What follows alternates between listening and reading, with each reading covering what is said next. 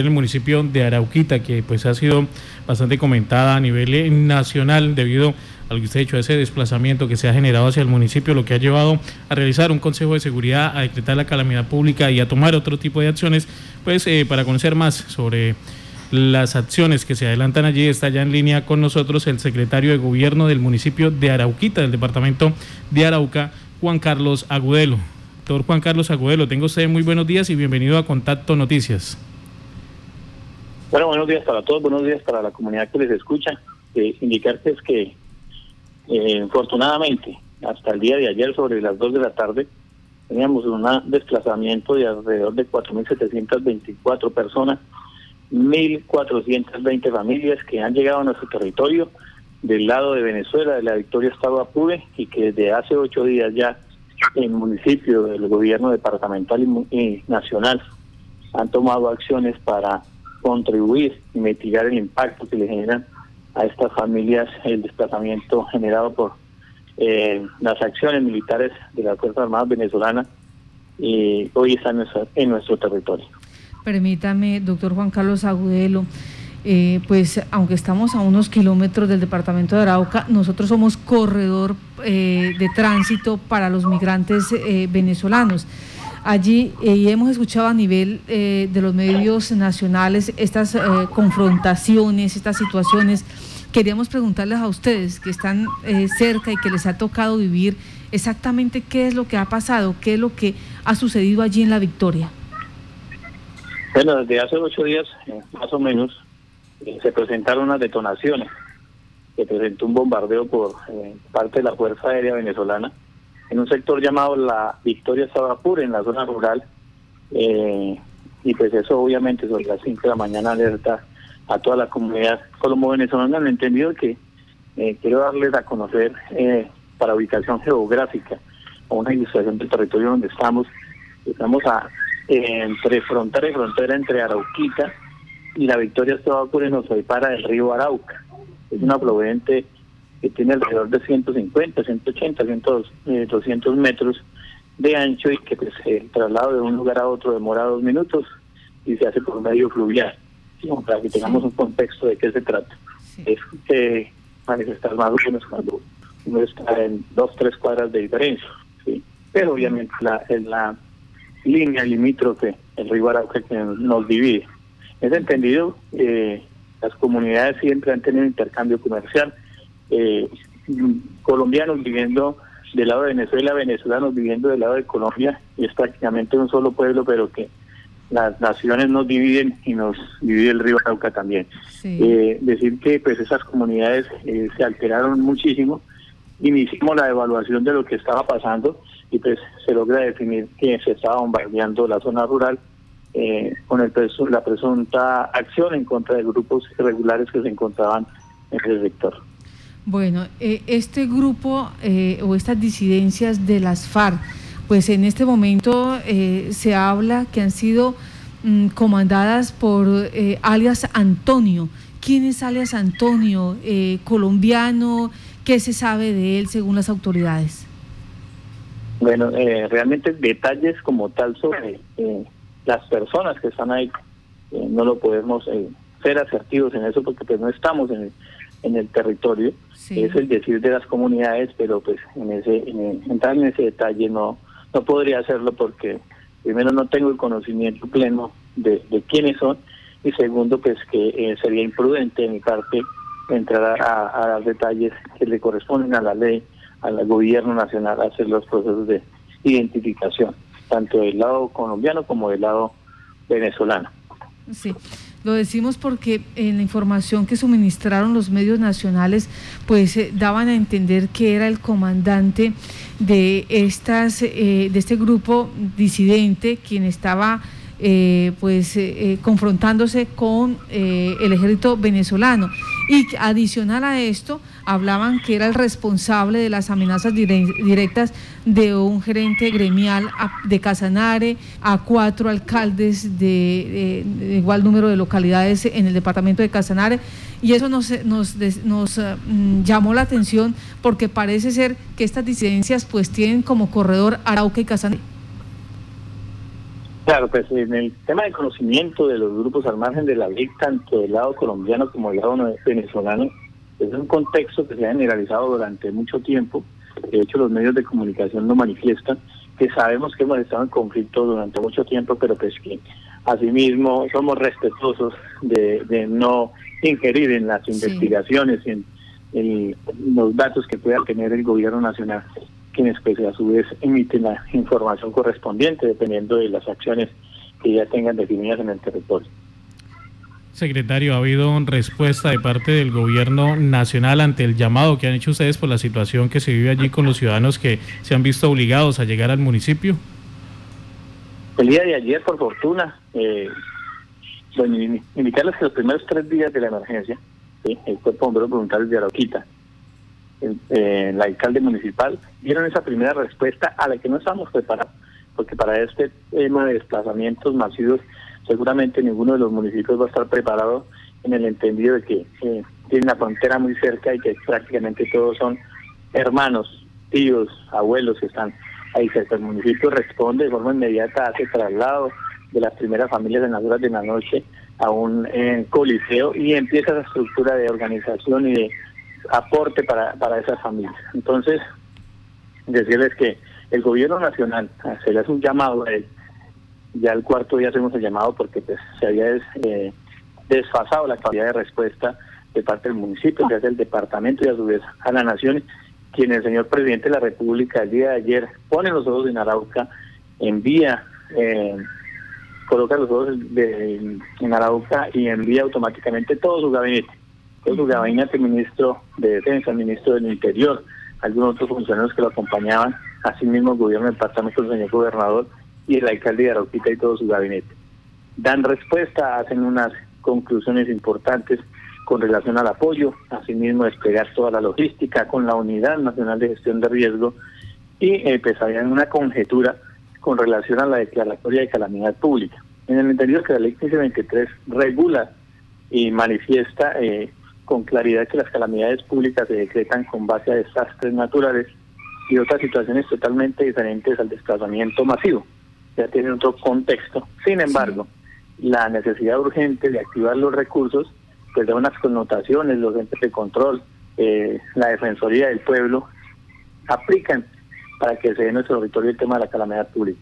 Sin embargo, ya con un llamado, una contextualización desde el gobierno nacional, se habilita eh, la posibilidad de declarar la calamidad pública y el día de hoy se está haciendo para eh, que podamos actuar de forma efectiva y con recursos a esa situación difícil.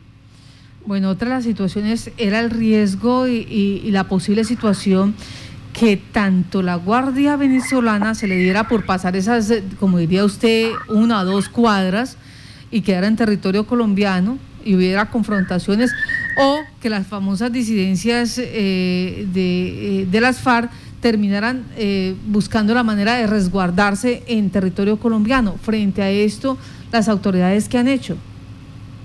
Bueno, realmente nuestra fuerza pública, después de hacer el análisis de, la frontera, porque tenemos alrededor de 60 kilómetros de frontera, en el municipio de Arauquita, pues como le manifestaba, está muy cerca de la victoria de nuestra Fuerza Armada eh, tanto Armada Nacional, Ejército Nacional, Policía Nacional, eh, ellos se activaron y generaron un control sobre la frontera para pues, evitar eso que usted acaba de comentar.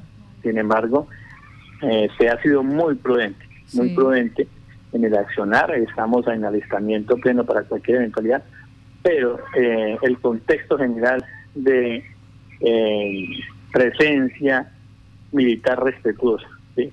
más no de de hostigar ni de mostrar todo lo que hoy tenemos, porque gracias a Dios Colombia tiene cómo defender su patria, pero es el, marco del respeto y esa situación difícil que viene a sus ciudadanos. Lo peor que podríamos hacer nosotros es mostrar pues eh, toda la capacidad militar que se tiene, porque realmente el contexto no es militar, es un contexto humanitario eh, por todas las, las acciones que se dan en, en este sector y más aun cuando no son ciudadanos del interior de Venezuela, sino son ciudadanos que prácticamente conviven con nosotros todos los días. Señor secretario, en ese momento ¿Tienen ustedes conocimiento cuál es la situación allí al otro lado de la frontera? ¿Continúan los enfrentamientos? ¿Continúan los ataques o hay posibilidad de, que pronto empiece ya esta comunidad del país vecino a retornar a sus hogares? Bueno, por medios de comunicación, redes sociales manifestaban que hace más o menos dos días eh, el alcalde del, estado Apure manifestaba que las comunidades podrían regresar con tranquilidad a, la victoria nuevamente. Pues es una situación difícil, esto no es eh, un proceso que, que se un día para otro, es un proceso que de alguna manera genera un impacto directo a las comunidades, genera un impacto directo a los niños, genera un impacto directo a la salud, a la economía. Y pues es muy difícil, es muy difícil, máxime cuando eh, las declaraciones de la comunidad en ese lugar es que eh, fueron atropellados de forma abrupta por parte de las fuerzas militares venezolanos, fueron eh, humillados prácticamente en el sector, porque el cambio de la fuerza pública en ese sector fue drástico. Salen unos, ingresan otros, y pues eh, realmente eh, lo que percibimos de la comunidad muy asustada es eso. Nuestros niños, que es lo más lamentable, nuestros niños eh, observan las fuerzas militares colombianas quienes hoy los protegen y generan pánico, ellos entran en pánico al ver un hombre armado con un fusil. Entonces, fue una situación que hablamos con el ICDF, con la Defensoría del Pueblo, estamos procurando no generar ese impacto visual con relación a la situación que hoy se presenta, las comunidades no quieren regresar, van a Venezuela en un espacio, recogen sus cosas, su colchoneta, sus animalitos y regresan nuevamente a Colombia en una acción de, de, intentar tener algo porque salieron prácticamente sin nada. Con relación al tema bélico, con relación a, las acciones militares, anoche sobre la una, dos de la madrugada se escuchaban bombardeos, eh, detonaciones de, de gran magnitud en la zona rural. Sin embargo, pues no se evidencian aeronaves bombardeando, un tema como de, explosivos que están en tierra, imagino yo, ni eh, pues sigue generando temor. Eh, de vez en cuando se escuchan ametrallamientos, eh, fusil, se escuchan tiros de fusil, pero pues realmente no es en la en el casco urbano de la Victoria Sabapuri, sino en la zona rural. Dentro del informe que entregaban de Antonio Medina como reclutador de menores, eh, esta situación también se ha vivido aquí en frontera con nosotros en Arauca, se han reclutado niños, niñas, adolescentes para estos grupos al margen de la ley. Realmente es el contexto generalizado, contexto generalizado en el territorio. Nuevamente les, indico que hemos vivido en un sector de conflicto, hemos vivido... Eh, en un sector donde eh, por el tema limítrofe puede darse la situación de traslado de grupos irregulares al, lado y lado del país. Se puede dar toda la contextualización de la guerra que nosotros ya pues conocemos en el tema de los menores, con el tema del contrabando, con el tema eh, de, de acciones se puedan presentar bélicas de lado y lado del país. Ese es el contexto general de la guerra y que infortunadamente afecta a nuestros niños, niñas y adolescentes. Doctor, o sea, ese panorama que usted nos, nos, nos ofrece en este momento de, de, guerra, de tráfico, de contrabando, posible reclutamiento, eh, ¿cómo, es, eh, cómo, ¿cómo se puede vivir en esas zonas? ¿Qué garantías hay? Eh, o sea, se siente que es bastante difícil. Bueno, dentro del contexto, infortunadamente en Colombia hemos aprendido a vivir donde nos toca. Y ese es el concepto que tenemos todas las personas de alguna manera ha sido víctima, de alguna manera ha sido desplazada. Yo llevo 26 años en el territorio, llegamos muy pequeños acá y quiero decirle que Arauca nosotros nos particularmente a mí las oportunidades de salir adelante. A pesar de que hemos vivido el conflicto, lo hemos vivido, eh, como niños vivimos en su momento los enfrentamientos con la fuerza pública, eh, pero aprendimos a convivir con eso, porque hay que decirlo, en, en el contexto de la realidad no podemos inventarnos cosas. Es decir, que hoy nosotros nos acostumbramos a vivir en esta situación difícil, que para el interior del país obviamente, eh, si usted hace un diagnóstico de un niño acá y le pregunta qué es una pistola, el niño le va a decir qué es porque está acostumbrado a vivirlo. Pero un niño en Bogotá difícilmente va a entrar en un contexto porque no han vivido. Y eso es lo que triste, eso es lo que infortunadamente hemos tenido que vivir, pero lo estamos haciendo, estamos siendo resilientes ante esa situación y pues en la medida de lo posible hemos aprendido a manejar los conflictos porque son muchas días que hemos perdido. Entonces estuvimos en el, hace más o menos eh, en el 2005, 2007, tuvimos un confrontamiento interno entre las guerrillas del ELN y las FARC, de las cuales muchas víctimas hoy sufren y perdieron sus familiares y que estamos saliendo adelante. Estamos saliendo adelante, tenemos un comité de paz que es con Paz Crear, tenemos asociaciones de víctimas trabajando porque esto no se vuelva a repetir, tenemos a la Unidad Nacional eh, para las Víctimas pendientes de nuestro territorio. hay articulado una gran cantidad de instituciones que nos han ayudado a salir adelante en todas esas dificultades que vivimos en el territorio.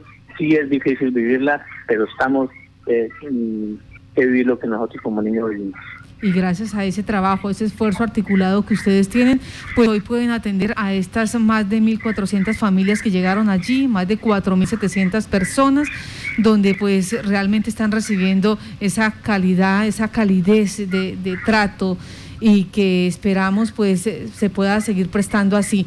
La comunidad que dice, ellos tienen la voluntad de regresar a la victoria o prefieren quedarse en Arauquita. Eh, son situaciones difíciles, en el entendido del concepto psicológico. Ninguno, ayer vivimos una situación muy difícil que nos que nos que nos duele en el alma, que en su momento quebrantó a todos los que estábamos en, el sitio, en las unidades de bomberos que han estado trabajando de 6 de la mañana a 2 de la madrugada, 3 de la madrugada, de 18, 19 horas, en el entendido que son 10 y se llenan de mucho contexto porque ellos son quienes atienden a todas las familias con su historia y todos, todos quieren contar una historia, todos quieren decir qué les pasó. Y veíamos tres niños que hasta el día de ayer salieron y veían un militar y, entraron en pánico. ¿sí? Entraron en pánico, los resguardamos en el puesto de mando unificado logístico, pues estuvimos ahí y por eso quebrantó a todos porque ellos no querían comer, ellos no querían hablar, ellos se tapaban los oídos. Cada vez que escuchaban un helicóptero no entendió el movimiento que estaba haciendo el gobierno nacional, lloraban. Eh, entonces eso nos, nos generó una situación muy difícil Tuvimos que pedir apoyo psicológico para las unidades de bomberos que han recibido toda esta información, que están saturados con, con, el, con el tema eh, de acción con la sociedad, social con la sociedad que han tenido que ver los niños, y la verdad que eso nos, nos conmovió muchísimo. Pero le dimos la seguridad, le trajimos el equipo de ICDF, quienes están también dando respuesta, y, y pudimos salir. Entonces, me parece que es muy difícil, es muy difícil para nosotros la comunidad en su momento no quiere regresar, van y traen sus cositas y regresan. Y sabemos que del lado venezolano aún hay familias, hay familias que se arraigan a no dejar su territorio, que se arraigan a cuidar sus cositas, porque afortunadamente estaban saqueando las viviendas, estaban saqueando las tiendas, era lo que percibían de, parte de los grupos eh, de, la fuerza pública en Venezuela, eh, que es un contexto totalmente desaforado, deslimitado, porque eh, la acción contra la población civil no se puede permitir. Eh, estamos todos unidos en ese contexto y hemos llamado a los organismos internacionales para que apoyen esas comunidades. Ojalá quisiéramos nosotros pasar allá y de alguna manera ser solidarios con ellos, con aquellos que no han podido, pero infortunadamente no, no lo podemos hacer por temas diplomáticos. Pero créanme que nosotros que vivimos en el territorio, eh, cuánto quisiéramos poder accionar, cuánto pudiéramos intervenir, quisiéramos intervenir para que eso no se diera, pero pues esto generaliza ya un, tema diplomático muy delicado al que no podemos en nosotros ingerir. Hemos estado tentados, hemos estado tentados a hacerlo, a decirle, mire, carajo, hombre, no hagan eso con la población civil, dejen a la población civil eh, fuera de este conflicto. No tienen la culpa de que todo esto pase y pues, eh, eh, eh vuelvo y les digo, muchos de ellos no quieren regresar, quieren regresar a traer sus cositas y volver nuevamente a nuestro territorio donde estamos dando las garantías mínimas donde estamos protegiendo, donde nuestra fuerza pública está atenta, donde eh, la comunidad eh, católica, la comunidad cristiana, Arauquita ha demostrado hoy que tiene toda la capacidad, tiene el amor por por el prójimo, como lo hemos hecho con los migrantes, como lo hemos hecho con todas las dificultades que tienen estas fronteras, infortunadamente, y que han sido solidarios, están en sus viviendas, están en los colegios, están en los, en, en los coliseos, abriéndole las puertas a las comunidades. Y si ellos no quieren regresar, pues estamos en las condiciones de ayudar, de seguir cooperando, como lo decía ayer en, este Consejo de Seguridad que se realizó en el puesto de mando unificado y obviamente nuestro presidente de la República, que está pendiente de Arauca y que hoy nos está ayudando con esta situación, porque también a cada quien debemos darle lo que se merece y lo que le corresponde. Sí, señor secretario, ¿cuál es la situación económica en ese momento del municipio? ¿Cuánto tiempo puede seguir sosteniendo esta situación de ayuda humanitaria que, como usted lo dice, es básica? Pero que tiene pues un alto costo. Decir que nuestro municipio es un municipio de sexto, de sexta categoría. ¿sí? Como todos los municipios eh, de sexta categoría, los recursos propios son muy pocos. ¿sí? Los ingresos son muy pocos, pero eh, quiero decir que nuestro municipio, a pesar de que eh, está en dificultades económicas por todo el tema de pandemia, que es otro factor que se nos agrega a esta situación difícil con el tema de, de, COVID-19, que a Dios gracias y ha sido ha no ha sido muy, muy eh, contemplativo con nosotros y no nos está afectando. No tenemos eh, casos eh, pues muy representativos de COVID como en todo lugar los hay. Entonces, decirle que el municipio actuó los primeros tres días. Nuestro alcalde se puso la camiseta, los cuerpos de sus foros se colocaron la camiseta, nuestro secretario la camiseta, la policía, el ejército. Y ya tenemos tres primeros días críticos. La comunidad nos ayudó con comida, con carne, con todo y le pudimos dar solución a esas primeras 700 familias que, llegaban desde el territorio venezolano. Pero hoy se activa la calamidad pública que es la herramienta para que el gobierno nacional pueda enviar recursos hasta este territorio y podamos avanzar. Las organizaciones, el grupo GIFIN, que es el coordinador de todas las organizaciones a nivel mundial, que se reúnen hoy en el departamento, ellos reúnen más de 37, 40 organizaciones y todos están trabajando con, con coordinadamente para traer ayudas. uno se regocija cuando ve a ACNUR con 60 cartas y toda la logística y, no es como llegar al territorio, venga que es que necesitamos combustible, necesitamos el terreno, necesitamos, no, ellos llegan y son autónomos y eso le da un parte de tranquilidad a, a, la ciudadanía, le dan parte de tranquilidad a la administración, porque ellos llegan y montan un albergue con todas las condiciones, ¿sí? Y eso quiere decir que, que el mundo está organizado para atender situaciones de desplazamiento masivo. ¿sí? Hoy tenemos nuestros refugiados, porque hasta el concepto era delicado, y es como prepararnos nosotros en Colombia para vivir todo lo que, para contextualizar, estructurar todo lo que hemos vivido. ¿sí? Entonces, eh, había un contexto, o son desplazados o son refugiados. Son contextos totalmente diferentes, porque el desplazamiento se genera en Venezuela pero cuando pasan a Colombia y pasan esos 200 metros de río, están en Colombia y ya son refugiados de una situación difícil bélica y militar que se estaba presentando. Entonces, en ese concepto de refugiados que estamos avanzando en el proceso. ¿Se sabe más o menos cuántos habitantes tiene el municipio La Victoria en Venezuela?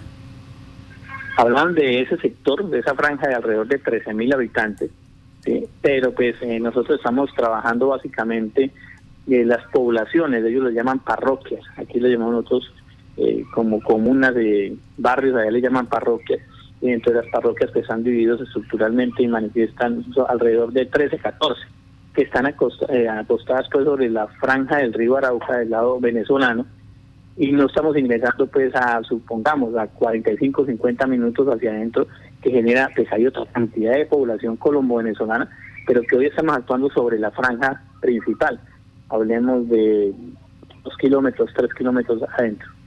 O sea, lo que, lo que coge esos tres, cinco kilómetros de, de digamos, eh, de frontera. Eh, secretario Juan Carlos Agudelo, hay, una situación que, que, nos llama la atención, es eh, que las disidencias se puedan, se puedan nuevamente camuflar dentro de, las, de los refugiados y pasar a este lado, eh, ¿qué se está haciendo para, para controlar esa parte? Bueno, hay una verificación, Migración Colombia también está atenta aquí en el territorio, estamos identificando, es una situación delicada. De hecho, hacemos evaluaciones constantes en los albergues que nos permitan identificar cuáles son las poblaciones. Y la estrategia que hoy estamos implementando desde el segundo o tercer día, porque vuelvo y le digo, nadie está preparado para esto. Hoy estamos tomando la experiencia desde la práctica, eh, hacemos una evaluación con los líderes de cada comunidad eh, supongamos, hay una comunidad que se llama El Rincón, tomamos dos líderes del Rincón y le decimos a esos líderes, bueno, hagan un favor, identifíquenos cuáles son sus conciudadanos, cuáles son los que viven con ustedes diariamente y los estamos ubicando de forma estratégica para que ellos convivan como si estuvieran en, en su vereda o en su barrio. ¿sí? Entonces, ellos identifican quiénes y quiénes no, porque pues está, más que el, el tema militar o de guerrilleros que estén acá camuflados o de ciudadanos militares que puedan estar también camuflados acá en el territorio, que pues no lo hemos evidenciado, que es importante dejarlo claro, eh, ellos identifican quién es de su territorio. Entonces hemos evidenciado, por ejemplo, ciudadanos colombianos, ciudadanos venezolanos que estaban ya postados en el municipio de Aroquita, que estaban viviendo, que tienen casa, que tienen ayuda y querían pasarse, hacerse pasar como desplazados. Entonces la estrategia es usted no es de aquí, de mi, comunidad, por favor se retira, no sea oportunista. Eso nos da a nosotros un parte de tranquilidad y algo tan sencillo nos genera un control en el territorio de quiénes son y quiénes no son. Bueno, usted nos hablaba hace, hace unos instantes eh, que históricamente pues ha habido eh, frentes de la guerrilla del Ejército de Liberación Nacional, ha habido eh, de la FARC, ahora disidencias de las FARC. ¿Hay algunos otros grupos que, que hagan tránsito por este sector? No, realmente esos son los dos grupos que han estado siempre en el territorio, ¿sí? que hemos escuchado de las operaciones que ellos realizan acá, de las acciones eh, regulares que realizan en, nuestro territorio, pero realmente eh, eh, otro grupo adicional, por fortuna y a Dios gracias, no los tenemos porque pues, se agudizaría este conflicto aún más y pues lo que menos queremos es que esto pase. Realmente es el contexto que se maneja a nivel regional de estos dos grupos que, que, operan en, la frontera colombo-venezolana secretario de Gobierno del municipio de Arauquita, Juan Carlos Agudelo. Gracias por regalarnos estos minutos y explicar qué es lo que está pasando en este momento allí en zona de frontera. Como usted lo advierte, a dos cuadras de Venezuela eh, se encuentra la victoria. Ya son más de 4.700 personas que han pasado y parece ser continúan estos hostigamientos a 5 o 6 kilómetros de distancia, pero que el conflicto está allí vivo, latente. Sin embargo, el corazón de la gente araucana, eh, en este caso del sector de Arauquita, pues está eh, con todos aquellos migrantes, con todos aquellos refugiados y están prestando ese servicio, esa ayuda humanitaria. A usted mil gracias por tener esa gentileza de, regalarnos estos minutos.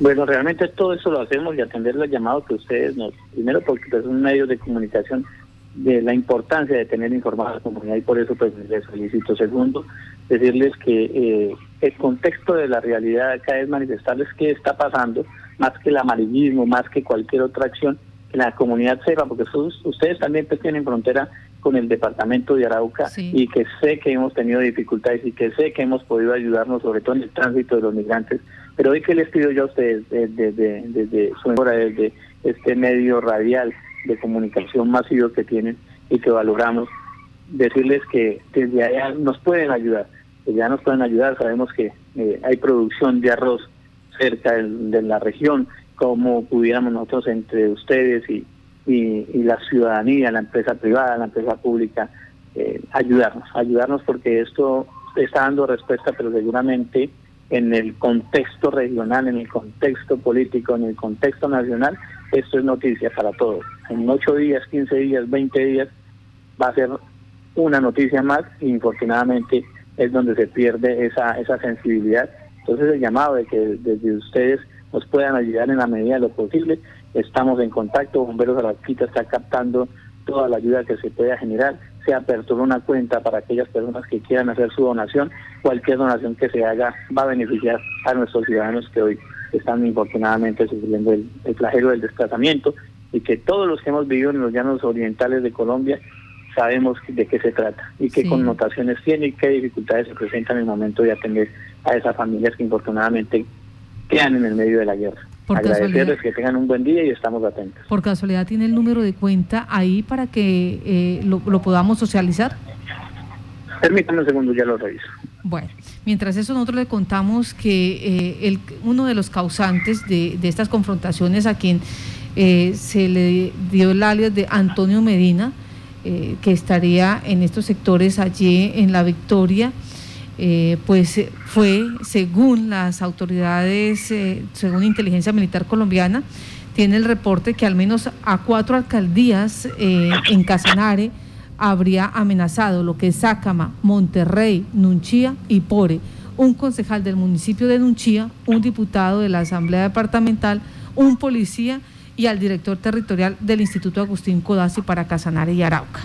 Entonces, aquí también se, estaba, está sufriendo las amenazas, eh, las intenciones de extorsión, eh, la parte de, eh, de constreñimiento de este grupo disidente que, pues pasando estas dos cuadras, que significa el río Arauca, termina en Venezuela y donde tenía allí sus campamentos y hay que decirlo, pues por situaciones internas allá, terminó confrontándose con el ejército venezolano y eh, causando este desplazamiento masivo de más de 5 mil personas en este municipio que hoy nos están explicando tiene La Victoria, municipio de La Victoria en Venezuela, que tiene aproximadamente unos 13 mil habitantes.